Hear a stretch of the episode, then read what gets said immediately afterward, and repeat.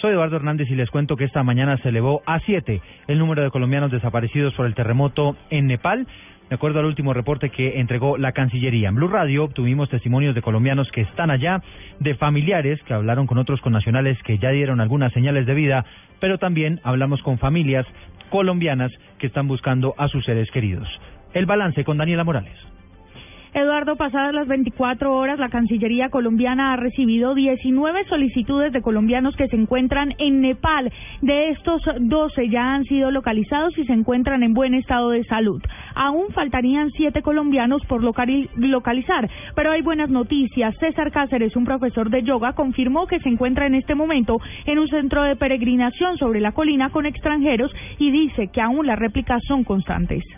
En este sitio todos son extranjeros, hay personas de Israel, de Dinamarca, de Alemania, de ingleses. Lo que hicimos fue salir de César, de esa pequeña cabaña y pues como pisar tierra firme y estuvimos todos eh, juntos, más o menos como observándonos y esperando que pasara.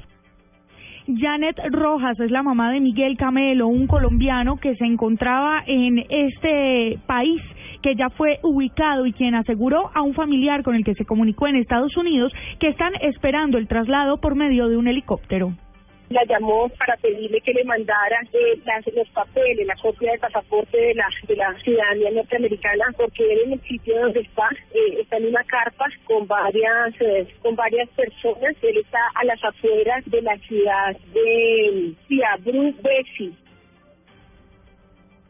Sin embargo, aún hay incertidumbre en la familia de Carol Pinto, una médica residente en Boston que viajó al monte Everest con su esposo y de quien aún no se tienen noticias. Al respecto, su prima Lina María Garza le dijo que le hablaba hasta el, hasta el 3 de mayo, que no se fuera a preocupar porque iban a estar incomunicados porque pues es la idea, van a escalar y van a conocer todo el territorio. Y es la última comunicación que, que tuvo con, con su papá que se llama Jaime Pineda, él vive en Miami y pues todos estamos muy angustiados porque no sabemos absolutamente nada de ellos.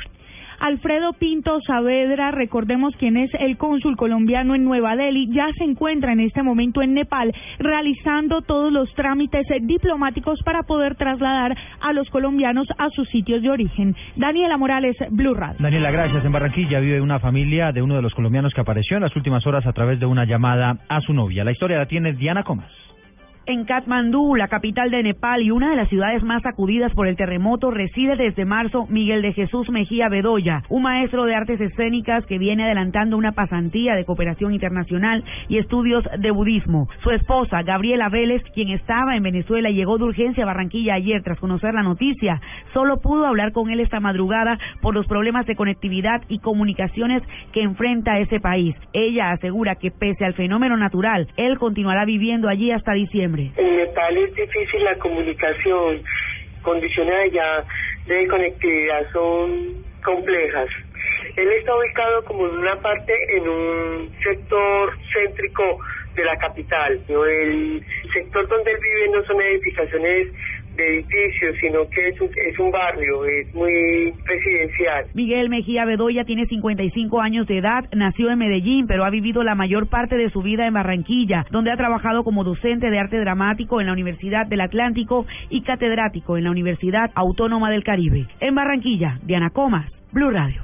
Diana, gracias. 12 del día, 7 minutos. Mientras tanto, con el paso de las horas, aumenta la crisis en Nepal porque se empezaron a agotar los recursos, tanto materiales como humanos, para atender a los miles de heridos. La cifra de muertos subió en las últimas horas a 2.500 y solo en el Everest se ha confirmado que hay por lo menos 22 alpinistas fallecidos y cerca de 200 desaparecidos. Lo último, Santiago Rincón.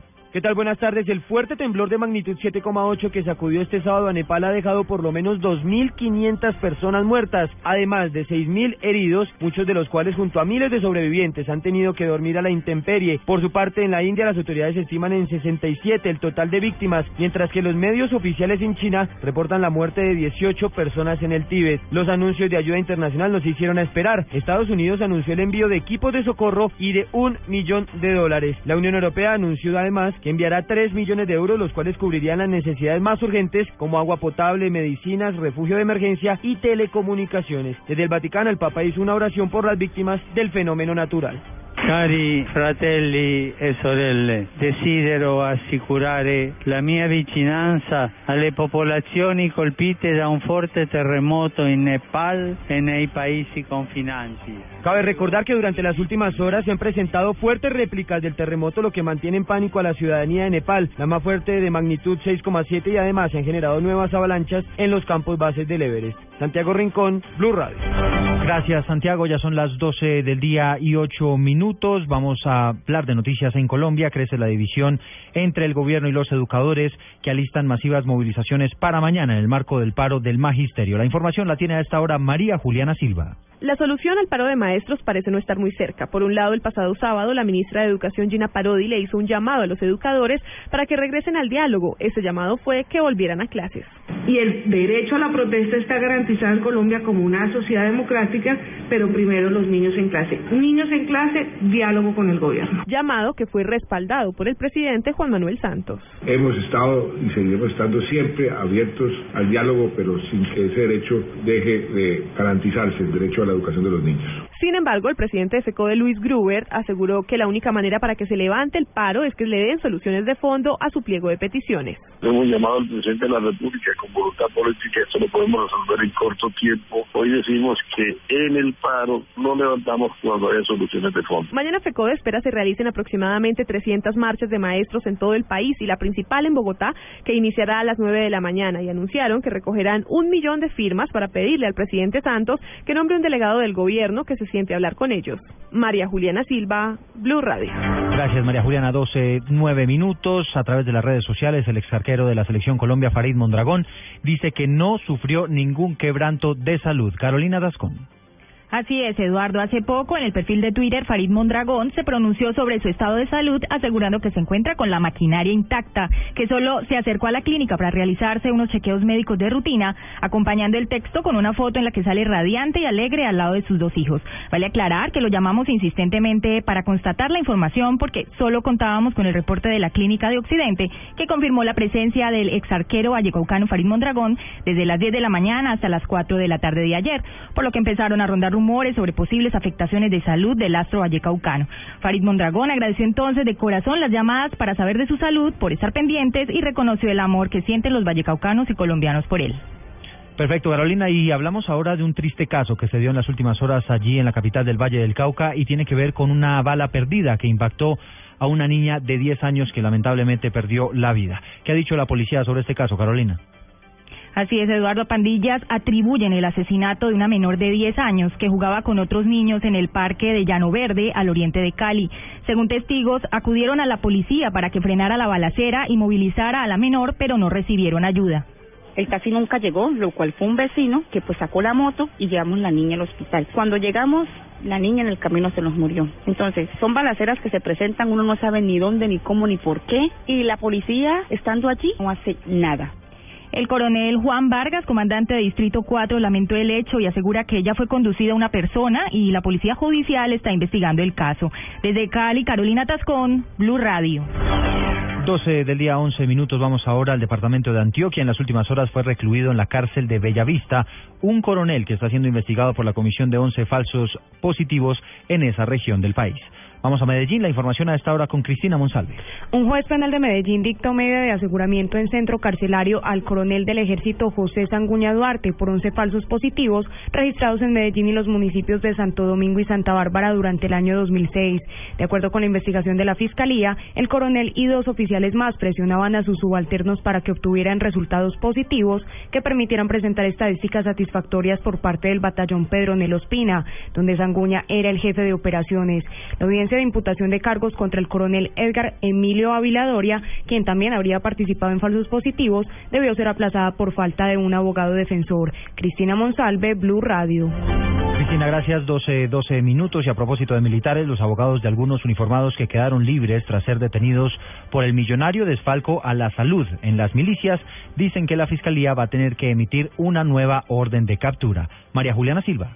Fueron 10 los militares dejados en libertad en la audiencia de legalización de captura por el desfalco al sistema de salud de las fuerzas militares. José Luis Rosso, abogado defensor del sargento Edgar Albeiro Gaviria, dejado en libertad, explicó las razones del juez para tomar esta decisión. Hubo una ilegalidad en la captura, no se actuó conforme a derecho en el caso de esas 10 personas. Se omitió dar cumplimiento al artículo 228 del Código de Procedimiento Penal. El abogado explicó que estos 10 militares continuarán vinculados a la investigación, sin embargo todavía no podrán ser imputados. Las personas que están libres siguen vinculadas a la investigación. Lo que pasa es que la Fiscalía tiene que eh, enmendar o presentar nuevamente la solicitud, la, la solicitud ante un juez de control de garantías para hacerle la imputación. Mañana lunes a las 8 de la mañana será la imputación de cargos de las 23 personas vinculadas a este caso y que permanecen privadas de la libertad. María Juliana Silva, Blue Radio. Gracias, María Juliana. Sigue siendo muy complicada la situación de decenas de familias en el sur del departamento de Santander por cuenta de las intensas lluvias y vendavales que se han presentado en esta región del país en las últimas horas. En estos momentos, los organismos de socorro trabajan en la remoción de escombros. Información desde Bucaramanga, Javier Rodríguez. Al menos unas 200 viviendas inundadas dejó el desbordamiento de dos quebradas en el municipio del Socorro Santander. Las familias afectadas perdieron electrodomésticos y enseres porque la corriente alcanzó un metro de altura. Marta Inés Rivero dijo que su casa presenta daños en la estructura. El tremendo aguacero, se desbordaron ah, más arriba, se las, las tapas de las cañerías se destaparon. Acaba de levantar el andén, la calle está levantada, mi casa está totalmente inundada, está llena de barro y así hay muchas casas de muchos vecinos aquí por el sector. Totalmente dañada la calle. La alcaldía del Socorro reportó que tras el fuerte aguacero que provocó el desbordamiento de las quebradas, se dañaron redes de alcantarillado, cinco vías urbanas, parques, asimismo se inundaron las aulas de clase de dos colegios. En Bucaramanga, Javier Rodríguez, Blue Radio. Javier, gracias. Sumado a lo que ocurre en Nepal, también hay otras noticias en el mundo. El gobierno de España informó que en las próximas horas va a regresar a territorio venezolano el embajador de España en Caracas tras el choque diplomático entre ambos países. En Madrid, Enrique Rodríguez. Lo ha dicho Eduardo, el ministro español de Asuntos Exteriores, José Manuel García Margallo. Ha recogido hoy lo que ha eh, reseñado como mano tendida del presidente venezolano Nicolás Maduro. Y ha anunciado, como decías, que el embajador español Antonio Pérez Hernández, a quien llamó a consultas el pasado miércoles, va a regresar de inmediato a Caracas. Ha dicho el canciller español que lo normal es que el embajador esté en Caracas cuando las circunstancias son normales, se actúa con normalidad y, por tanto, con toda probabilidad, el embajador volverá en las próximas horas. Ha dicho Margallo a los periodistas a su llegado a Nueva Delhi, donde se encuentra en visita oficial. Recordemos que en una intervención la pasada madrugada, Maduro suavizó el tono agresivo de sus declaraciones hacia España de las últimas semanas y recordó que se va a encontrar con el presidente español, con Mariano Rajoy, en la cumbre que la Comunidad de Estados Latinoamericanos y del Caribe, la CELAC, mantendrá en junio en Bruselas con la Unión Europea. En Madrid, España, Enrique Rodríguez, Blue Radio. Gracias, Enrique. Vamos a hablar ahora de información deportiva. Culminó hace algunos minutos el clásico del fútbol inglés entre el Chelsea y el Arsenal. ¿Cuánto quedó el partido y cómo le fue a los colombianos Pablo Ríos? 0-0 terminó el partido. Eduardo David Ospina fue titular y frenó una racha de los Blues de 19 partidos consecutivos anotando goles en la liga inglesa. En el Chelsea, Juan Guillermo Cuadrado ingresó en los minutos finales. Con este resultado, Chelsea sigue siendo el líder solitario de la liga inglesa. En otro partido, Falcao García jugó el segundo tiempo en la derrota del Manchester United por 3 a 0 contra el Everton. Luis Van Gaal, técnico de los Diablos Rojos, se refirió a la derrota. No, more or less, yes, because we were always the fighting spirit team on the pitch, I believe. El holandés reconoció que fue una de las, de las derrotas más frustrantes de la temporada porque sintió que el otro equipo salió más motivado, lo cual se vio reflejado en el primer gol que marcó el Everton, justamente el rival, cuando apenas iban cinco minutos de partido. En Italia, Carlos Carbonero marcó el único gol del Cesena en la derrota 3 a 1 contra Genoa. En Portugal, Jackson Martínez juega a esta hora el clásico portugués entre Porto y Benfica, que están empatando 0 a 0. En España, Carlos Vaca es suplente en el partido que disputan Sevilla y Rayo Vallecano, que también está igualado 0-0 en los minutos iniciales. Y por último, James Rodríguez sería titular en el encuentro entre el Real Madrid y el Celta de Vigo, que se disputará hoy a las 2 de la tarde, hora de Colombia. Pablo Ríos González, Blue Radio.